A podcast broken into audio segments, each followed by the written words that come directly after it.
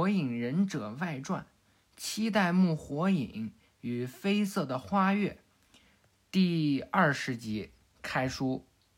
咱们今天呢，就说这第二十回，呃，佐助呢将会有一次大战。那么上回啊，哎，留了个扣，就是这佐助呀，哎，都跟人家碰上一刀了，开了血轮眼，结果没打成。咱们今天就让这一战实现啊！我们呀，哎，等着这元旦过完，又要期末考试了，真的是太快了啊！我都太有压力了，还得说书，所以呀，哎，先给你们，呃，心里头打个鼓吧。这个元旦过完呢，咱们就算是，呃，有缘再相见吧。因为，呃，元旦过完我就跟不成了。就得等到中考结束之后了，那六个月都跟不了。这时候可能有的听众就说了：“哎呦，我的天哪，六个月呀！”所以呢，哎，就希望这些快毕业的考生们，哎，加油努力。我呢，哎，也在勤奋这么六个月，就考上了。等我考上，哎，给你们喜报一下。那么咱们闲话少说。就让这场大战马上开始。上回书咱们说了，这佐良娜呀跟爹爹约好，准备出去来一趟旅行。那么跟谁旅行呢？哎，这个人马上登场。但是第一步，我们先把这场大战说完啊，没多大啊。佐助呢，哎，两秒钟就搞定他了。还是在这片森林，佐助正慢慢走着，感觉旁边呢有杀气。回头一看呀，没什么人。转过头来，眼睛一闭，什么意思呢？不是他松了一口气，反而是这气氛更加紧张了。从旁边呢跳出来一个黑影，拿着一把镰刀啊。这镰刀还比较特殊，这镰刀的柄儿上，哎，最底下是一根锁链，锁链的另一端呢还连着一把这个镰刀啊，就是两把镰刀给它连在一块儿了。哎呀，怎么这么多连？总之呢，佐助就是用这草剃剑挡住了，然后死死的一磕呀，把这把这个黑黑色衣服的，哎，就给磕到天上去了。在旁边的树桩子上呢，此人哎一蹬树，飞速转过来，哎，就给他是一锁链呀。佐助呢，轻轻一闪身，反手拿着草剃剑。此时这个人呢。另外一把镰刀，哎，拽着这锁链，嗖嗖嗖嗖嗖，就缠到了佐助的草剃剑上。从那一边呢，这人过来又想给佐助一镰刀，佐助呢一脚给他踹到肚子上了。这人啊的一声，哎，就喊出来了。哎，这听着像个小孩啊。这佐助就想，这一脚踢的有点狠啊，哎，这小孩给疼着了。佐助呢，血轮眼一开，在这草剃剑的。剑板上，哎，单手结印，使出了一招千鸟。这单手结印配上写轮眼，这时候有人问了：这一招是不是跟那超兽尾化，哎，是一个性质的？整出来一鸟来就往那身上夺呀？哎，那当然不是。这千鸟啊，名字由来呢比较特殊。这一招是卡卡西创出来的，它可不是什么鸟，是电流，而且是非常大的电压的电流。这电呀，呃，使出来的时候，因为电压太大了，所以发出来的声音像是在鸟叫，所以呀，哎，就给它起了个名儿叫千鸟，也可以叫雷切。佐助呢，哎，对这招已经是熟能生巧了，从小用到大。这一招啊，还是跟着卡卡西练的。于是呢，哎，佐助手上的千鸟电流呢，就顺着这锁链，哎，直达这个小孩的身上。这小孩疼得滋哩哇啦的叫啊，身上的斗篷呢，也全部被电的烧没了。佐助呢，定睛一看，这小孩趴在地下，衣服后面呢，有一个宇智波的族徽。哎，这把佐助吓着了，宇智波族的。佐助呢？哎，张大了嘴巴，惊讶的说不出话来了。于是便拿着草剃剑慢慢向他走去。他呢，趴在地下一动不动，穿的是白色的衣服。这个小孩呢，哎，又是个小白脸儿，头发呢比较偏蓝一些，长得跟洋葱似的。呃，长得像洋葱，但是呢，这脸型还挺帅。爬起来呢，佐助一看他爬起来了，就不往前走了。这小孩呢，慢慢回头，哎。露出了他那两只血轮眼，血红血红的看着佐助，而且呢，开的是三勾玉血轮眼，这可把佐助吓坏了。这宇智波族的，那得带回去审问呀，对不对？佐助一看这血轮眼，吓坏了，于是就问：“你是谁？”这个小男孩啊，微微一笑，哎，手结了个印。嗖嗖两声，一阵龙卷风吹过啊，呃，小小的龙卷风，哎，我就简称它为迷你龙卷风吧。总之呢，在火影世界里边，所有人呢，不管这样消失那样消失，只要是怎么地一下，哎，他就消失了。这个人比较特殊，哎，旋风围着他转了一圈啊，然后没了。这佐助看着了，能不恐怖吗？这宇智波明明就剩下他跟佐良娜了呀。哎，这汗珠呀，就从这脸颊上往下掉。佐助这边呢，咱们先不做探讨，来看看佐良娜在干嘛。从这个木叶村的上空啊，飞过一只鹰。佐良娜呢，就在下面这新市街的桥上奔跑呀，手里拿着这照片，看的是津津有味儿，边看边说：“这期待一定知道我爸爸在哪里。”佐良娜呀，边跑边看。这火影办公室，这火影丘就在眼前了。火影办公室里面呢，鸣人啊干什么呢？他呀给这些呃马上要当上下忍的这些学生们正订户额呢。这订户额哎还得要钱。陆安，这订户额应该订多少个来着？嗯，这种事儿你就交给我吧。你就嗯嗯，鸣人一回头。旁边的窗户上呀，站了一只鹰，哦，是佐助的鹰。把这鹰拿进来之后呢，鸣人啊，看到他腿上绑了一个，哎，拿纸卷起来的小信，哎，从这里头呢抽出来信之后，这鹿丸就开始评价了，那家伙的通讯方式还是这么古老啊。佐助的任务地点八成都是没法充电的地方，鸣人就说呀。你就别强人所难了。鸣人翻开这信一看，表情一变，这这是。此时鸣人看见这信，当然是坐不住了，赶紧给谁打电话呀？给卡卡西。卡卡西是六代呀，经验比较丰富一些。卡卡西现在在哪儿呢？汤之国。话说这汤之国是哪儿啊？就是那著名的温泉之国。哎，这卡卡西呢，到前台拿着座机就接电话。怎么了，鸣人？没跟你说过我正在休养吗？这卡卡西呀，哎，还是一如既往的戴着那黑面罩，身上呢穿的是和服。哎，因为他泡温泉嘛，总不能穿着那忍者的衣服吧？卡卡西呀，就继续听鸣人说。嗯，啊，是吗？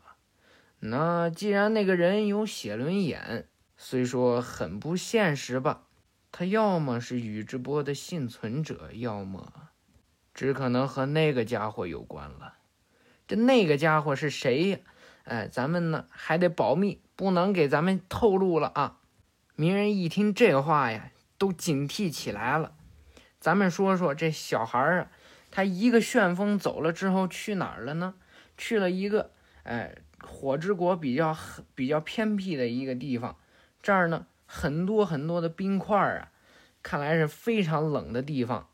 这小男孩呢回来之后，一个冰台上站着一个，哎，长得比较高的，一看就不是小孩儿，也穿着黑斗篷，就问这人，背对着他就问了：“打过照面了吗？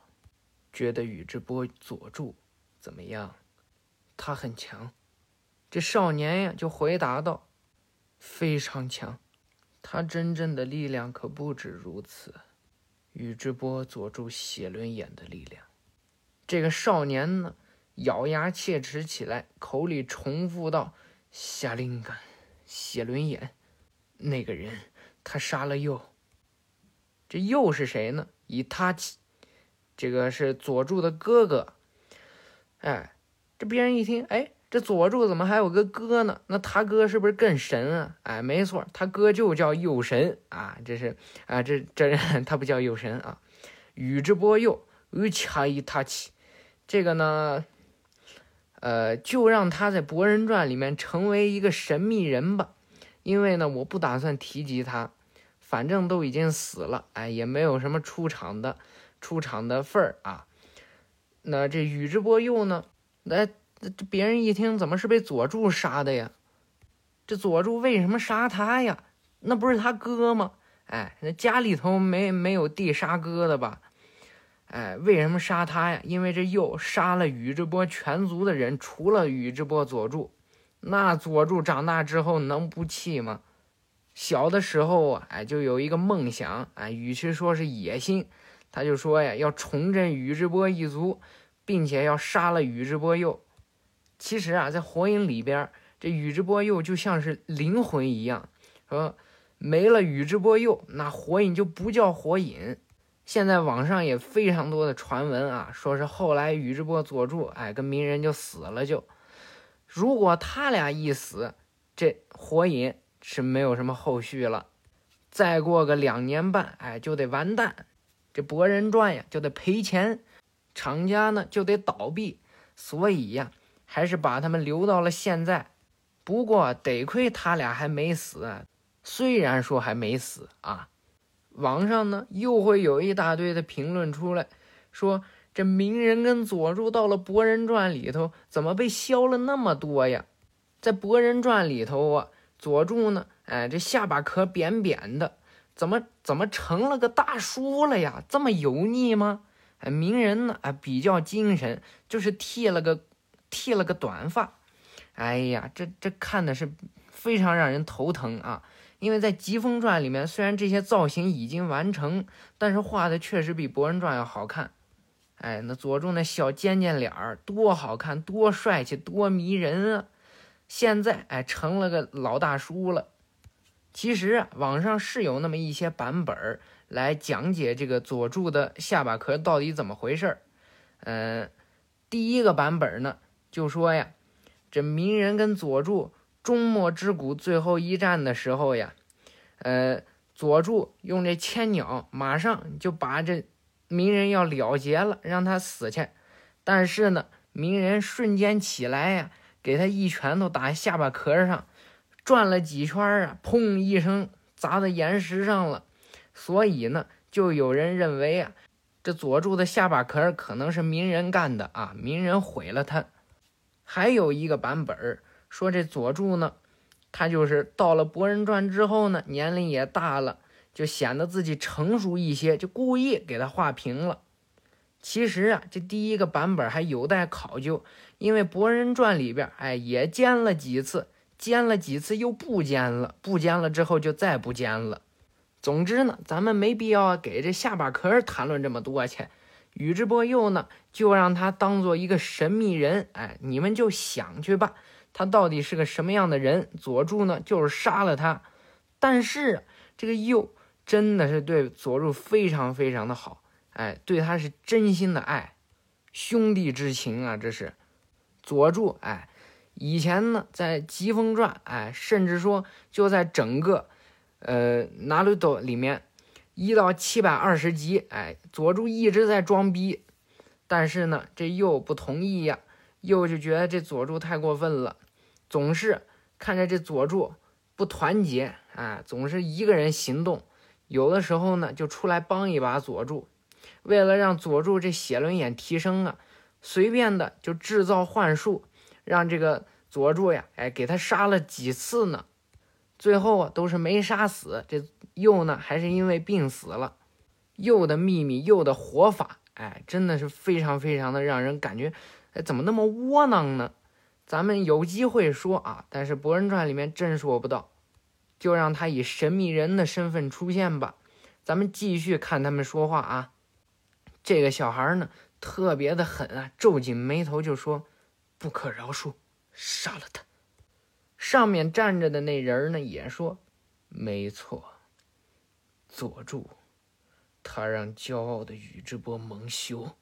真正应当拥有写轮眼的人，不是他。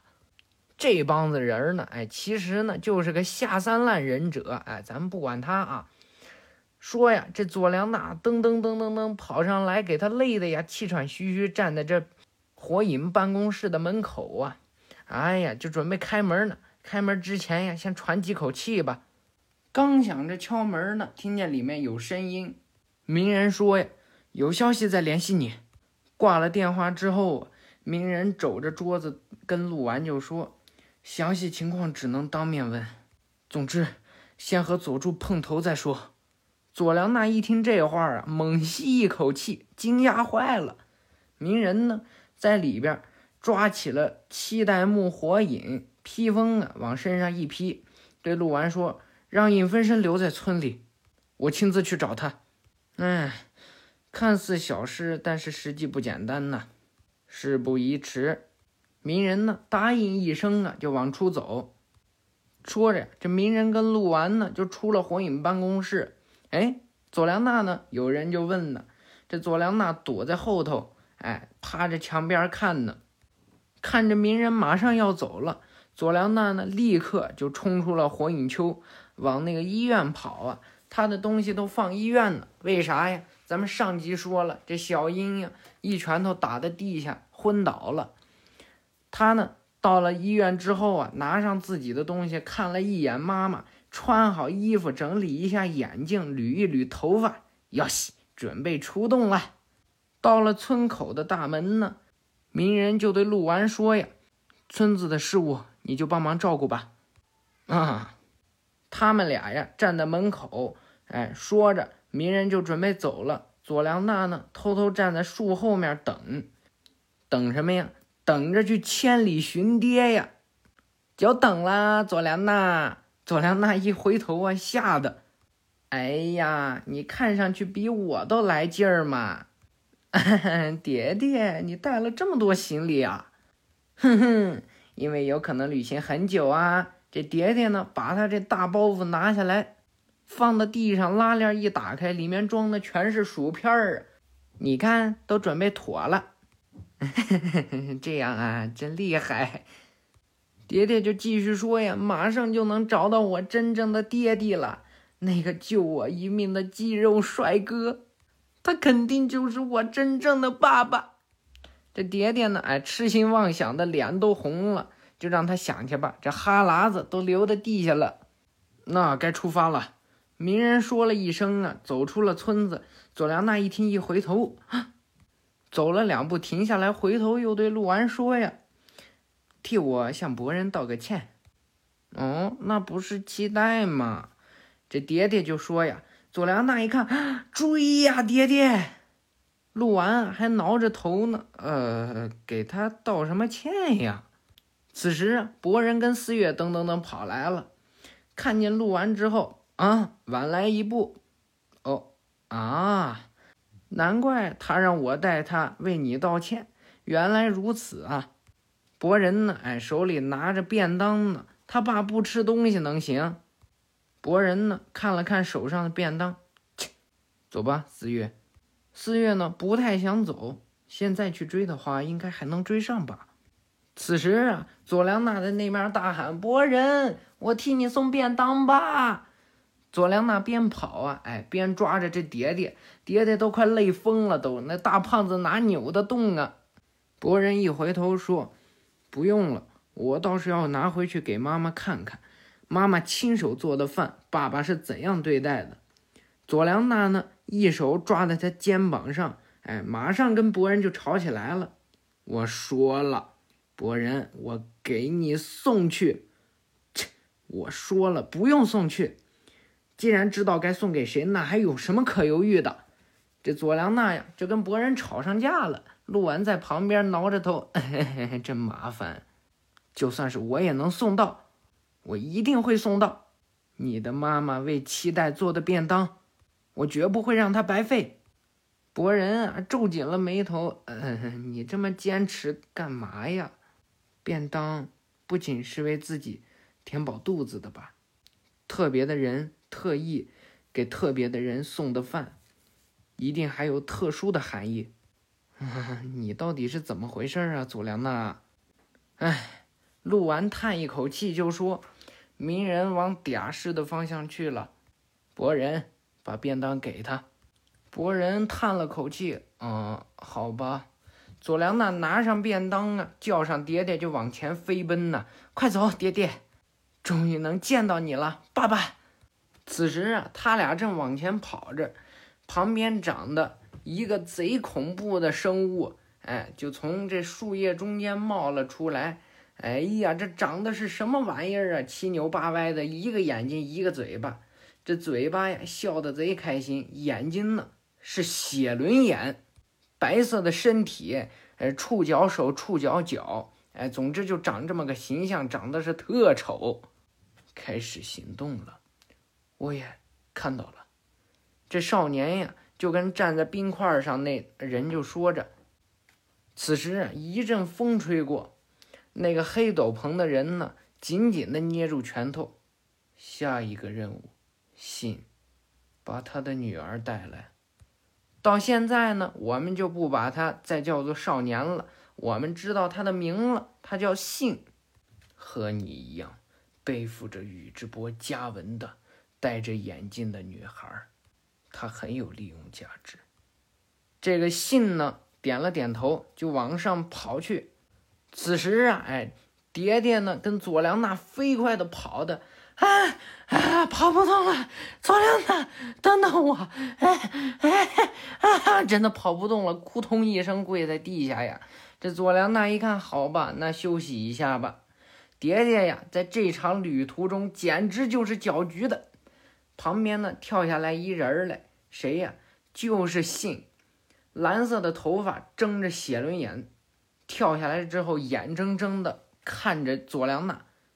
哎，这个人咱还忘了说了啊，他跟我爱罗一样，哎，没没眉毛，哎，这个比较好玩，也是黑眼圈没眉毛啊。但是呢，呃，我爱罗有特殊的含义，他没有啊。但是这我爱罗是谁？咱们以后再说。博人传可有他出场的份儿哦。这佐良娜一回头一看啊，这眼睛，你是谁？玉气哈，信，宇智波，信。这信啊，就给他回答道。佐良娜一听啊，宇智波，宇智波一族明明只剩下我跟我爸两个人了，跟我走。哼，要是我拒绝呢？父亲说了，让我带你去，这是。绝对的，两个人啊，看见这样的回复，立马，哎，就有点警惕了。旁边的宇智波信呢，从自己口袋里抽出一张卷轴，往地上一铺，砰的一声，哎，那就就是召唤忍具的卷轴。此时又是个什么鬼玩意儿啊？拴着锁链的，呃，巨大化手里剑，就叫做封魔手里剑，把你拐走。说着呀。这人啊，露出了凶恶的表情，看着佐良娜。蝶蝶一看他，哎，你把我拐走是想干嘛呀？哎，蝶蝶简直自作多情啊！哎，人家拐小孩儿，你都争着抢。说着呀，这风魔手里剑就冲着佐良娜过来了，还拴着铁链呢。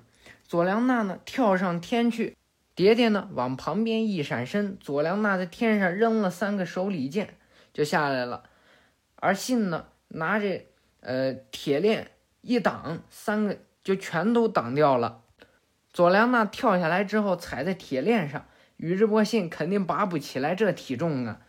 大喊一声“爹爹”，哎，这佐良娜就喊“爹爹”。爹爹呢，准备来个声东击西，在他身后啊，使用部分背化之术，这手啊就就就变成大石头了，准备给他一巴掌拍翻喽，直接拍在地上一大窟窿啊！这个人呢，哎，一个后翻身就跳到天上，往上一翻呢，站在石柱上了。此时啊，他在往天上飞的过程中呢，把这铁链往起来一拽，两个人呢就都躺在地下了。他呢一个后翻身站在石柱上，又跳下来，拿着这苦无呀就往蝶蝶身上扎。你不需要，蝶蝶。佐良娜一喊呀，哎，确实喊来救星了。只见一个缠满绷带的手把这蝶蝶往旁边一拽呀，他呀可就扎空了。此时，一个橘色衣服带黑杠的人闪到了佐良娜的后面，把他俩搂得紧紧的。小孩之间打架，至于下狠手吗？七代目火影的披风啊，帅气的向后飘舞着。哪哪能大一妹？期待，哼，我觉得我们村里的小孩儿还是很有教养的。鸣人一看，啊，写轮眼，是吗？明白了，是你呀。鸣人呢，对旁边的信笑着就说呀：“不好意思，我要逮捕你，因为有很多的问题需要问。”宇智波信呢，皱紧眉头，狠狠地瞪着期待呀。于是这三勾玉写轮眼一转，哎。中间呢变成实心的，凸起来三个角。鸣人一看，嗯，万给给我下灵根，连万花筒写轮眼都有，那我也不能手下留情了。此时啊，这鸣人全身闪金光呀。其实啊，这开的是九尾模式啊，这是九尾化。有的人呢可能认为是六道模式，说这个鸣人的求道玉用完了，哎，求道玉。用完了，有可能还能开启六道模式，但是鸣人呢开的是九尾模式啊，不要搞混。六道模式在衣服的后面呢会出现九个逗号啊，而鸣人呢衣服后面没有，所以这是九尾模式。他在《博人传》里面从来就没有开过六道模式啊，所以不要搞混啊。在身后呢，这个万花筒写轮眼拥有万花筒写轮眼的。这个宇智波信啊，就操纵着武器在在鸣人的身后啊，准备给他来个背后偷袭。鸣人呢，这衣服伸出来九只手来，听听听，汤汤接住了几个手里剑啊。远距离操纵武器，这就是你写轮眼的力量吗？此时，一只橘黄色的尾兽就开始说话了：“鸣人，好久没放手一战了，要试试吗？”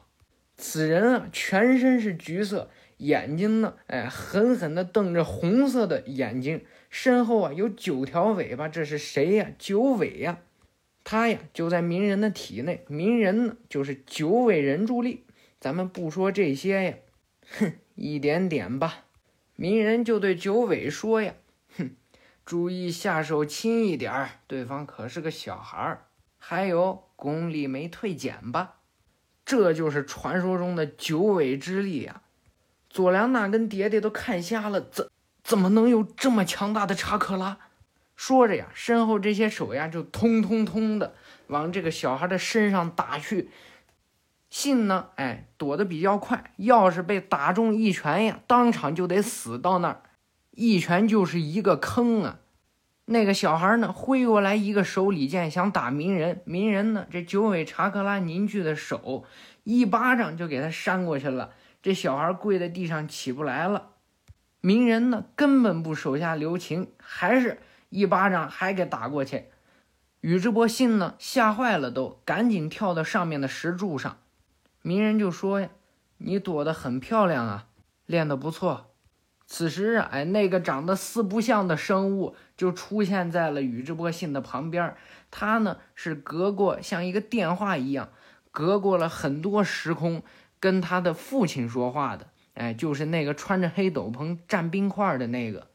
这就是人称当代最强忍者，七代火影的九尾之力，竟然能亲眼看到，真是意料之外的收获。嗯。暂时撤退，信，你一个人不是他的对手。宇智波信呢，用这万花筒写轮眼瞥向金光闪闪的鸣人啊，使用时空间忍术就逃走了。杰克康宁几次，鸣人一看是时空间忍术，看来这次的对手很棘手啊。鸣人呢，恢复了原来的状态呀，吐出一口气，看看周围，哎呀，破坏的不成样子了，啊。暂告一段落嘛。此时，爹爹走上前去，期待，嗯，难道你是我爸爸吗？啊啊啊！你莫名其妙说什么？此时，爹爹拿起了鸣人的手啊，那缠满绷带的手往自己的头上一放，唉，看来不像啊。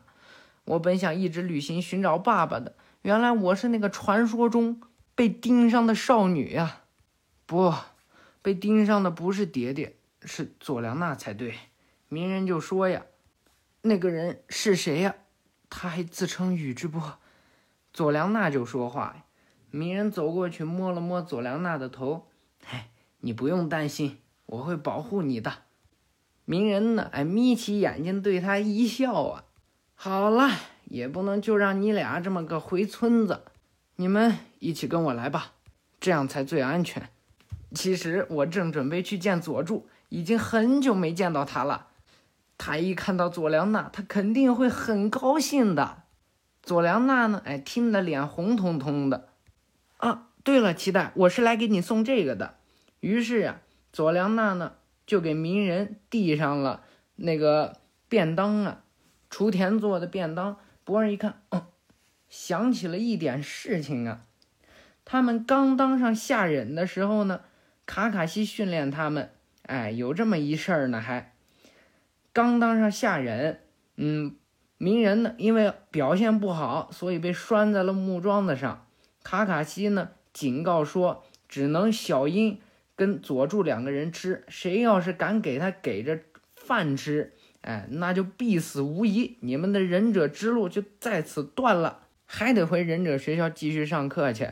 哎，有的人就问了，卡卡西哪来这么大气场啊？那个时候，卡卡西可是上人里边很强的一位啊！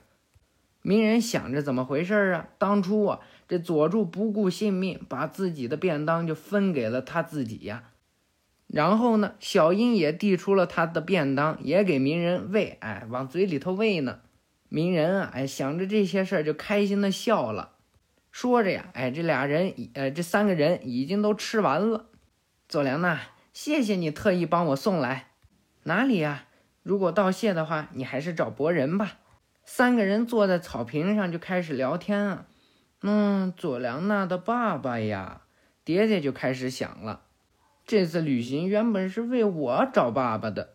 嗯，丁次那家伙外出了。鸣人回头就问他呀：“佐良娜的爸爸是一个什么样的人呢？”哎，这爹爹呢没理期待，回过头去问佐良娜：“我一次都没见过呢。”我不知道，佐良娜就说呀，嗯，是吗？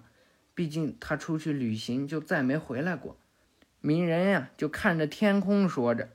对了，要我说的话，这佐良娜呀跟爹爹都回过头去听鸣人说佐助小时候的事儿。他小时候呀，忍者学校的女生都喜欢他，和我一样，而且长得相当的帅，也和我一样。外加这忍术成绩呢，总是第一名，还是和我一样，第一名只有一个才对吧？真的假的？蝶蝶就问啊。但是这鸣人啊，表情立马就变了。哎呀，他的性格冷淡，自以为是，还嘴毒。哎呀，这鸣人可真是，哎，这这奥义嘴遁，吹牛之术呀，这是鸣人啊。当时女生没有一个喜欢他。呃，班里呢永远是倒数第一，别人都当上下人走了，他呢只通过了一个人的认可，勉勉强强整了个下忍，直到现在呀都没参加过中忍考试呢。哎，就是这么个，就这一点跟我正相反。这鸣人啊说的可激动了。佐良娜一听这话，训我吧，也就是说，那家伙是我的对手。这到现在都还没有改变，佐良娜，我刚才看着你，想起了很久以前的佐助和小樱。虽说佐助他不戴眼镜儿但你俩的眼睛长得一模一样。不过这气质上跟小樱也很像，生气起来可怕这点也很像。放心吧，就算是相隔很远，多年不见，你们都永远是父女，这一点是不会变的。爹爹呀，你这脸长得跟卡鲁伊一模一样。这卡鲁伊是谁呀？哎，就是爹爹他妈。体型啊倒是像以前的丁次。几个人哎就继续往前跑去。鸣人啊在前面带路，时不时的回头来看着这两个。哎，不知怎么的，待在期待的身边，就感觉特别有安全感。这佐良娜就说：“跑累了呢，就歇一会儿。”佐良娜喝喝水呀，哎，这蝶蝶就躺地下躺一会儿。鸣人呢总是看着他们笑。就在此时，休息好了，马上就到了。看在前面有一座绿绿色的塔呀，马上就到了。鸣人说呀。这蝶蝶呢？哎，已经把脸都冲成了，哎，都冲成了气球了。哎，那个塔就是我和佐助约好的汇合地点。此时啊，爹爹把包一扔，又跪在地下了，跑不动了，休息一会儿。你看看，这爹爹永远是扯后腿的。咱们呢，故事马上说完了，哎，马上就能让佐良娜见着佐助了。哎，此时让爹爹给截住了。哎，当时我看到这点特气，想去把爹爹给揍一顿，真没办法，那只能歇一会儿了。为什么？他都已经在眼前了。说着呀，佐良娜就说：“呃，期待，我去上个厕所。”鸣人呢，看着他一会儿就说：“别跑远啊。”佐良娜说是要去上厕所，但是呢，跑哪儿去了？穿过这树林，往塔那边跑去了。他太想见到他爸了。他从小生下来，从来就没见过他爸，马上就，终于能见到爸爸了。爸爸，说着呀，这情绪激动，眼泪可就流下来了。只听见“呲铃”一声啊，这佐良娜开了眼了，是单钩玉写轮眼。不过他自己还不知道，眼泪往下淌着。这血红的血轮眼睁得大大的往前奔去呀！其实啊，哎，这个佐良娜还是比较让宇智波的人羡慕的，开眼的过程也太温柔了。佐良娜到后来开双钩玉的时候呢，哎，也是这么轻轻的，哎，训练了几下就开了就。佐助，哎呀，我的天哪！又，哎呀，我的天哪！啊，斑，呃，止水，那，哎呦！简直太苦太苦太苦了，这简直，佐良娜这个开眼过程确实很让人羡慕啊。不管怎样，这佐良娜呢，哎，就站在了这塔的下边，推开了门啊，里面黑洞洞的就进去了。进去之后呢，发现了一只大柱子，柱子上面插着一根蜡烛。左右看看，佐良娜是什么人也没有发现。唉，喘气儿喘的累的呀。